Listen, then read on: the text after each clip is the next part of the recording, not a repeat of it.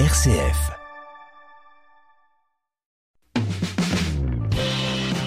Entreprendre, l'aventure entrepreneuriale vendéenne. Cette semaine, nous allons sortir de la Vendée direction le Puy-en-Velay pour vous faire découvrir la ciergerie du Sud-Est. Si on a décidé de mettre euh, cette entreprise à l'honneur dans cette semaine particulière de notre Radio Don, c'est parce que nous avons travaillé cette année avec euh, la ciergerie du Sud-Est pour vous proposer des bougies de l'Avent. Elles sont très bonnes, elles sont en vente euh, à la radio, à la maison du diocèse dans certains presbytères et puis surtout à la sortie des messes de dimanche prochain, le 26 novembre. Et pour parler de cette belle aventure familiale qui a du sens. Nous sommes avec euh, Brendan Leroy. Bonjour Brendan. Bonjour madame. C'est vous qui êtes euh, à la tête de la ciergerie euh, du Sud-Est. Cette ciergerie, elle existe depuis 1830. Racontez-nous comment tout a commencé. Eh bien, donc la ciergerie du Sud-Est d'ailleurs a changé de nom l'année dernière. Elle s'appelle maintenant la ciergerie Notre-Dame de France. C'est important de le, le rappeler. Maintenant, que c'est notre nouveau nom. Elle existe depuis bien plus longtemps en fait que 1830, mais on, a retrouvé des traces de son existence à partir de 1830. Au tout début, il s'agissait d'une entreprise qui faisait du textile en plus de son activité de, de, bougies. Donc c'était la manufacture Bertrand Vallon. Il s'avère que euh, l'aïeul de mon épouse euh, Monsieur de Vaubercé a déménagé de sa, de sa région à Reims pour venir racheter l'entreprise euh, en 1890. Depuis, elle est restée dans la famille puisque moi je suis le gendre de euh, Madame de Vaubercé. Donc la cinquième génération La cinquième génération, tout à fait. Puis après, il y a eu les premières et deuxième guerres mondiales. Euh, voilà, donc ça a été des, des moments euh, marquants pour l'usine puisque euh, on a dû revoir notre production puisqu'il n'y a plus de disponibilité de paraffine et donc le, la, fabrication de, de, de cierges a, a, dû être détournée pour fabriquer d'autres choses. On a fabriqué des, des encaustiques et du cirage à cette époque. Et puis on a beaucoup développé la partie, euh, la partie euh, lingerie, soierie, laine, coton, tout ça. Euh, voilà. Et, et, puis en fait ça, ça a duré un petit moment et puis finalement on est revenu à nos à nos sources dans les années 70 euh, en, en, se remettant à fabriquer des bougies en particulier pour la ville de Lyon à cette époque puisqu'il y a les illuminations du 8 décembre lyonnaises. Ça nous a vraiment euh, redonné un, coup de boost. Euh, et puis, euh, et puis après, bon an mal an, les autres ciergeries françaises se sont arrêtées et finalement, bah, nous, on a récupéré les parts de marché de, pas mal d'entre elles, ou bien nos confrères, nos concurrents, les ont récupérées pour nous, ce qui fait qu'aujourd'hui, il n'y a plus que trois ciergeries trois, quatre ciergeries en France. Pourquoi est-ce que vous avez décidé de changer de nom et donc maintenant d'appeler votre ciergerie la ciergerie Notre-Dame de France? L'entreprise Vallon, euh, Vallon euh, Bernard et puis euh, plus tard Vallon Bertrand avait comme, comme emblème sur leur papier en tête la fameuse statue Notre-Dame de France qui, qui, domine la ville du Puy-en-Velay, qui a été mise en 1870. Donc dès qu'elle a été mise en place, voilà, ils ont, ils ont, les, les, personnes du Puy ont, ont mis cette, cette image de, leur, de la statue de Notre-Dame de France dans leurs documents commerciaux. Donc finalement, et ça puis, fait sens si c'est l'emblème du Puy. Et en fait, voilà, Notre-Dame de France, c'est la statue qui trône au puits. C'est donc il y a ceux qui connaissent bien ça, et donc ils vont forcément faire le lien. Donc on arrive à géographiquement se localiser. Et puis une autre autre chose aussi qui est important, on voulait vraiment euh, réaffirmer notre engagement au service de l'Église.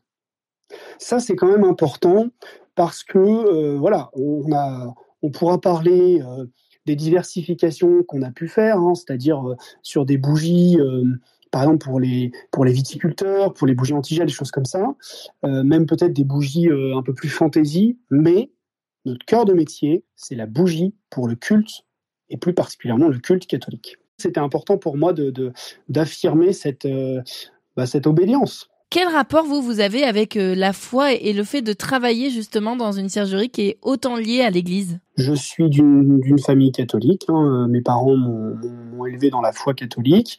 J'ai six frères. On a déménagé au Puy quand j'avais 10 ans. Et j'ai rencontré mon épouse qui, elle, est d'origine ponote. Hein. On dit les habitants du Puy sont les poneaux. Et on s'est mariés lorsqu'on avait 21 ans. Et aujourd'hui, on a sept enfants. Qu'est-ce que ça vous fait de travailler au, service du rayonnement de l'Église? Parce qu'on sait ô combien c'est important euh, les bougies, les cierges que vous fournissez dans toutes les églises de France, y compris dans les églises de Vendée. J'essaye de fournir aux églises un, un, support d'offrande qui, euh, qui derrière se traduit par des, donc, des offrandes, des dons financiers qui, qui donc eux eux sont indispensables pour rayonner en fait. À un moment donné, on peut faire ce qu'on veut. Quand on a des sous, c'est plus facile. Quand on n'en a pas, c'est plus, c'est plus compliqué. On parlera euh, demain de ce que représente le, marché de l'Église sur votre entreprise, Vendan. J'aimerais aujourd'hui qu'on se, se concentre sur votre parcours à, vous. Vous nous avez dit, c'est votre belle-mère qui avait euh, l'entreprise. Vous l'avez euh, repris dans cet esprit familial. Comment est-ce que vous faites avec votre trentaine d'années pour gérer ces 35 personnes et puis cette histoire de cette entreprise qui est là depuis avant 1830 Moi, j'ai fait une école d'ingénieur. Euh, j'ai fait les arts et métiers, hein, qui est une école assez connue.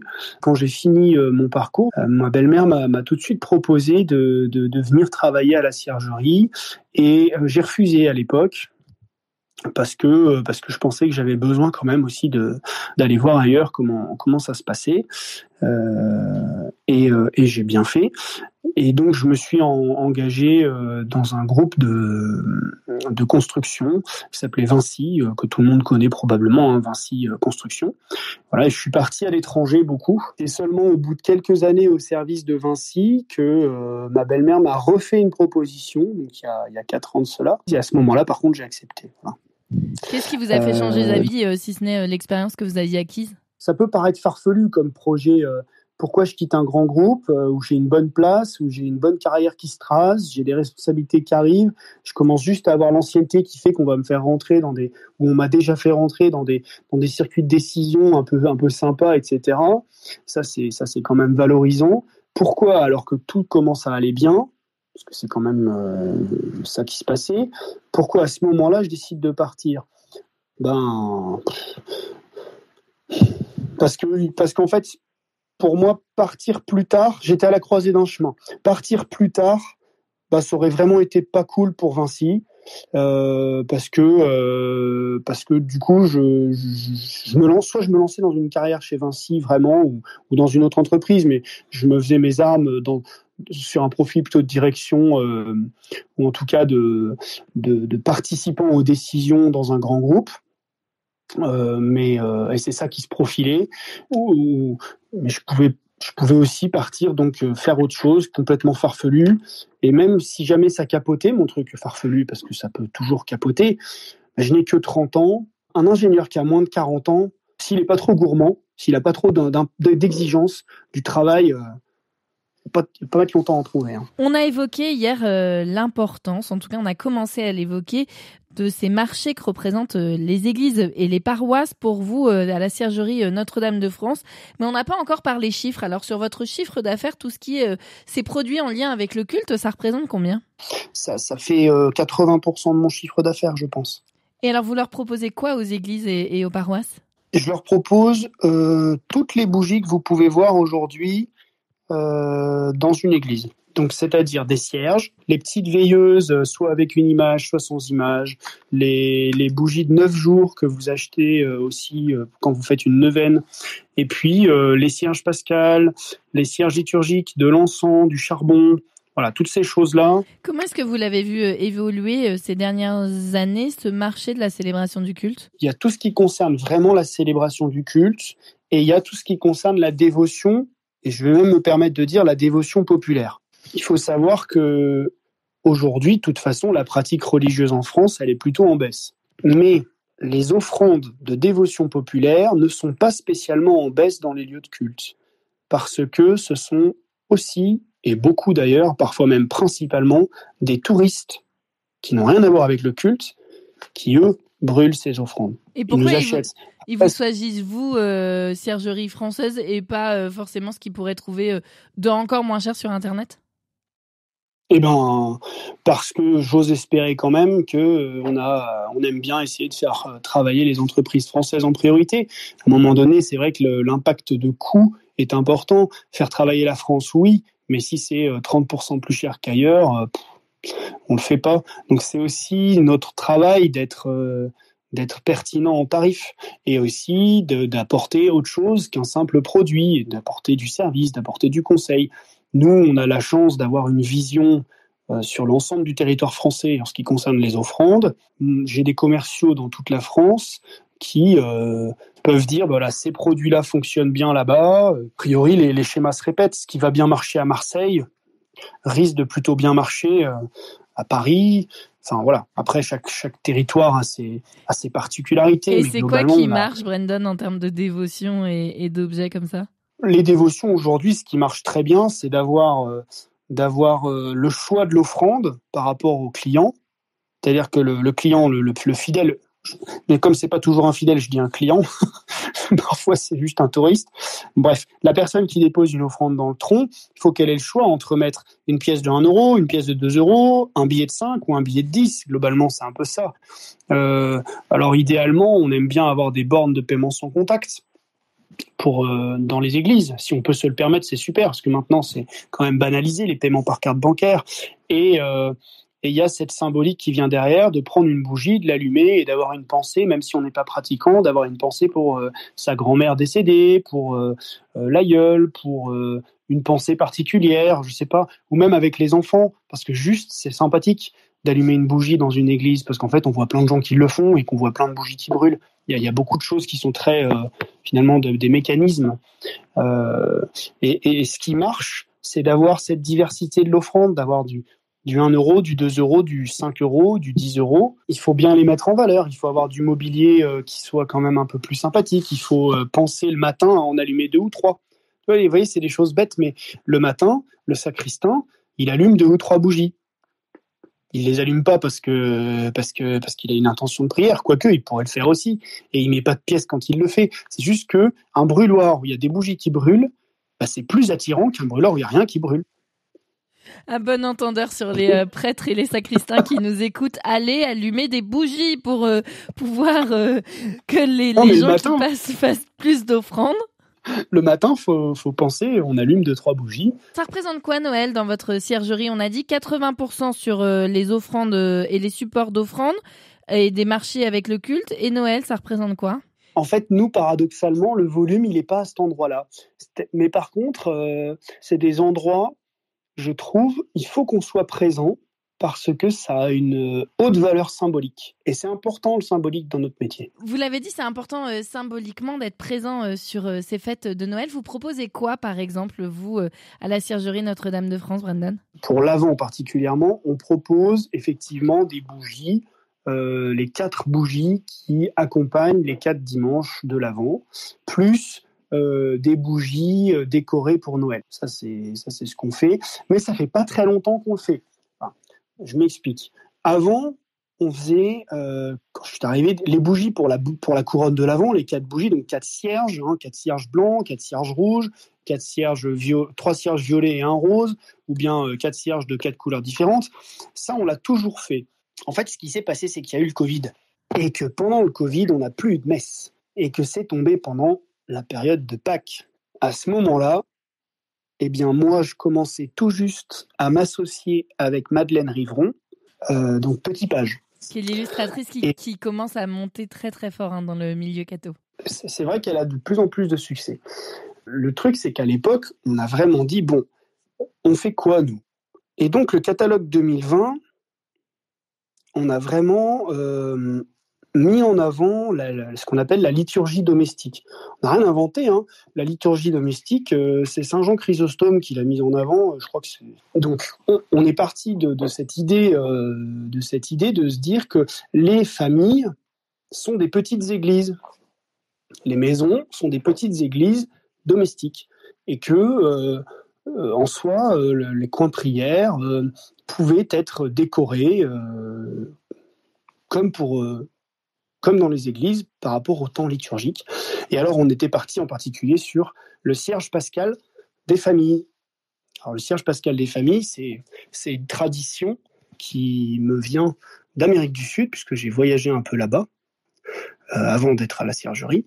Et en fait, là-bas, ils ont cette belle tradition le samedi, le samedi saint, d'acheter un cierge, un cierge, hein, une petite bougie avec un motif de croix pascale, et ils vont, ils vont l'allumer pendant à la fin de la célébration. En général, ces cierges sont bénis par le prêtre et ils vont l'allumer au cierge pascal pour ramener la lumière du cierge pascal dans leur famille. Donc ça, c'était, on s'est dit, on va, on va lancer ça parce qu'il y a un vrai symbole, d'autant plus qu'on n'avait pas de, pas de veillée pascal en paroisse à cette époque. Donc ça a commencé comme ça. Et après, on s'est dit, mais en fait, il y a, y a d'autres événements liturgiques où c'est quand même important de, de, de donner du contenu. D'alimenter, de donner du contenu, euh, une belle bougie avec euh, peut-être, euh, si possible, une prière au dos ou bien ne serait-ce qu'une belle image pour pour méditer. Et c'est là que voilà, avec Madeleine, on a on a on a on a défriché un peu tout ça pour pour créer pour créer ces, ces bougies de l'avant, ces kits de l'avant, et donc que vous aujourd'hui vous vendez, vous proposez donc à RCF vendez. Vous avez dû aussi mettre en place d'autres moyens de diversifier vos activités, lesquels? Et encore une fois, le Covid là-dessus nous a, mis un peu un coup de pied au derrière, puisque euh, c'était euh, la période des gelées printanières, le mois de mars, c'est les gelées printanières. Euh, et depuis 2016, hein, c'est quand même des sujets qui reviennent régulièrement.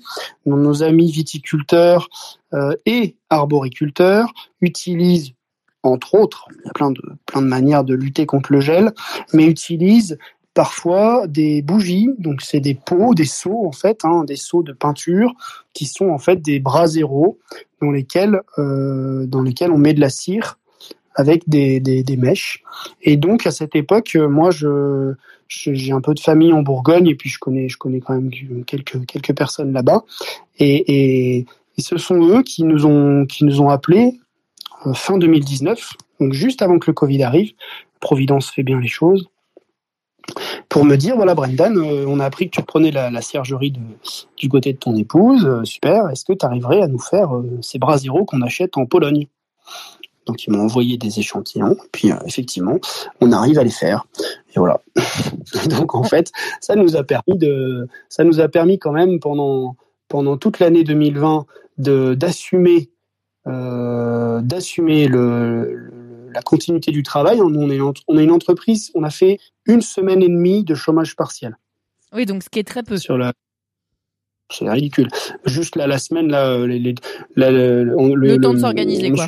Ah, donc ça, c'était super, parce que même pour le mental des équipes, c'est quand même euh, très positif. Et puis financièrement, euh, ça nous a permis d'être euh, ISO par rapport aux autres années. Et même après, dans le futur, ça nous a permis de, de dégager un peu plus de bénéfices qu'on a immédiatement euh, réalloué sur de l'investissement machine. Et aujourd'hui, ça nous permet, après trois ans, cette année, on a réinternalisé une nouvelle production qui est, elle, par contre, de la bougie religieuse, la neuvaine en l'occurrence. Euh, la neuvaine, c'est ces bougies de neuf jours qu'on retrouve euh, dans plein, euh, plein, plein d'églises. Il faut savoir qu'il n'existe pas de fabricant de neuvaine en France. Oui, il n'existait pas, puisque maintenant il y a vous et maintenant il y a nous. Et en fait, c'est grâce aux bénéfices des bougies anti-gel, on a réinvesti dans une ligne de production pour euh, faire des neuvaines. Et aujourd'hui, c'est voilà, il y en a un qui a profité à l'autre pendant un temps. Maintenant, c'est le retour des choses. C'est bien. Et ces bougies euh, pour les neuvaines, elles ont quoi comme succès? Alors c'est tout frais. Hein. On a reçu la machine cet été. Elle a fini d'être réglée euh, il y a deux semaines. Je crois qu'on a commencé à envoyer les premiers cartons la semaine dernière. Après, c'est un produit qui était connu. C'est-à-dire que on a, on, on, a juste internalisé une production. On achetait nos bougies, ces bougies-là, on les achetait, on les fabriquait pas, on les achetait euh, en Europe de l'Est. Maintenant, on les fabrique. Le principal succès, bah, c'est qu'on fait trois. Euh, on, a embauché euh, depuis depuis 2020, on a embauché l'équivalent de cinq personnes dans l'atelier. Grâce entre les bougies à ces bougies du coup. Ben, les bougies anti-gel, puis les neuvaines, puis euh, enfin voilà, et tout ça, euh, c'est agréable parce que du coup, on, on a une équipe qui se qui se staffe. Merci Brendan d'avoir euh, passé cette semaine euh, avec nous. On, entend euh, que la ciergerie Notre-Dame de France au Puy-en-Velay a encore de très beaux jours devant elle. Elle a été créée, vous nous l'avez expliqué tout au long de cette semaine, avant 1830. Et puis merci de nous permettre de vendre ces belles bougies de l'Avent que je rappelle à nos auditeurs, vous pouvez trouver à la sortie des messes ce dimanche le 26 novembre. Et puis si vous le souhaitez aussi à l'accueil de la radio au 62 rue du Maréchal Joffre à Merci Brendan, à bientôt. Merci Aubry, à bientôt.